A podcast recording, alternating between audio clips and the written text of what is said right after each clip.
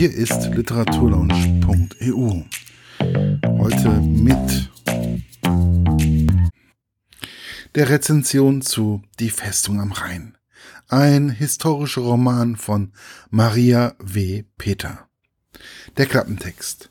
Eine gigantische Festung, ein teuflischer Verrat und eine verbotene Liebe. Koblenz 1822. Hoch über der Stadt entsteht die preußische Feste Ehrenbreitstein. Als geheime Baupläne von dort verschwinden, wird Franziskas Bruder wegen Landesverrat verhaftet.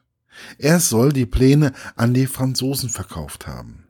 Immerhin hat ihr gemeinsamer Vater, ein Offizier Napoleons, um ihre Unschuld, um seine Unschuld zu beweisen, ist Franziska auf die Hilfe des strengen Leutnants Rudolf Harten angewiesen. Bei der Suche nach dem wahren Verräter kommen sich die beiden näher. Als es sich für einen Preußen und eine Halbfranzösin gehört. Die Festung Ehrenbreitstein, erbaut von 1817 bis 1828, thront bis heute hoch über Rhein und Mosel. Zum 200-jährigen Jubiläum der Festungsstadt Koblenz entwirft Maria W. Peter ein schillerndes Panorama der Rheinprovinz im 19. Jahrhundert. Preußische Disziplin trifft auf rheinische Lebensfreude. Meine persönliche Rezension. Es war mal wieder Zeit, einen historischen Roman zu lesen. Irgendwie habe ich die Gattung in der letzten Zeit echt oft überblättert. Also habe ich mich nach längerem Hin und Her für die Festung am Rhein entschieden. Und was muss ich sagen? Die Autorin werde ich mir merken. Da haben wir die Liebesgeschichte zwischen Rudolf und Franziska. Was das Ganze schwierig macht, ist zum einen, dass Franziska zur Hälfte Französin ist und Rudolf ein preußischer Offizier. Zum anderen trägt es auch nicht gerade zur Entspannung des Verhältnisses bei, dass Franziskas Bruder Christian auch noch verdächtigt wird, die Baupläne der Festung Ehrenbreitstein an die Franzosen verkauft zu haben. Christian wird dann auch noch im Militärgefängnis gefangen gehalten und sogar gefoltert. Die einzige, die am Anfang glaubt, dass Christian unschuldig ist, ist Franziska. Wobei auch sie das Gefühl hat, dass er etwas verheimlicht. Franziska zieht bei ihrem Onkel aus, bei dem sie seit dem Tod ihres französischen Vaters zusammen mit ihrem Bruder lebte. Sie fängt im Haus der von Rülows an zu arbeiten, da sie das Gefühl hat, dass diese etwas mit der Spionage in der Festung zu tun haben. Rudolf ist mit für den Bau der Festung verantwortlich und wird von Kap Kapitän, Kapitän oder Captain von Rülow beauftragt, die Wahrheit über die Spionage herauszufinden. Er wird selbst verdächtigt, da er in der Schlacht zu Waterloo zusammen mit Franzosen gefunden wurde. Es gibt Gerüchte, dass er eigentlich mit den verhassten Franzosen zusammenarbeitet.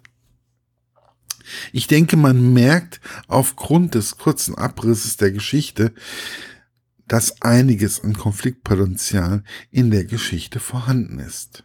Die handelnden Personen geraten laufend mit dem Gewissen in Konflikte, was ihre Erziehung oder Gesinnung betrifft. Man merkt auch recht schnell, wie zerrissen das Rheinland auch untereinander war. War man nun für Preußen oder für die Franzosen, die ja lange Zeit über das Rheinland geherrscht haben.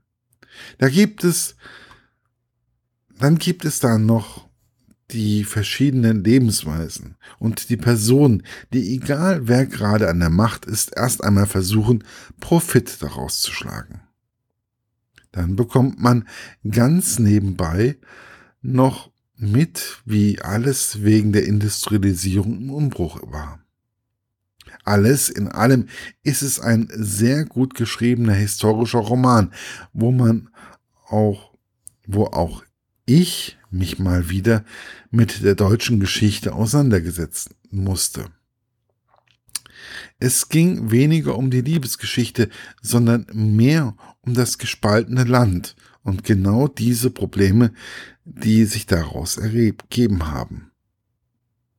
Man hatte immer wieder das Gefühl, dass genau dies die Absicht der Autorin war und ist.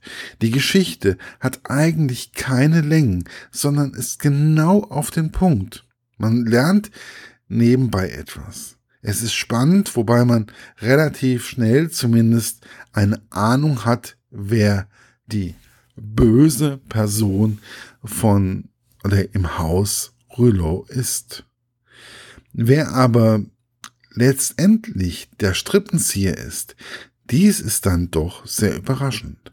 Also, wenn ihr einen gut geschriebenen historischen Roman in dieser Zeit suchen solltet, dann kann ich euch und muss ich euch genau diesen ans Herz legen.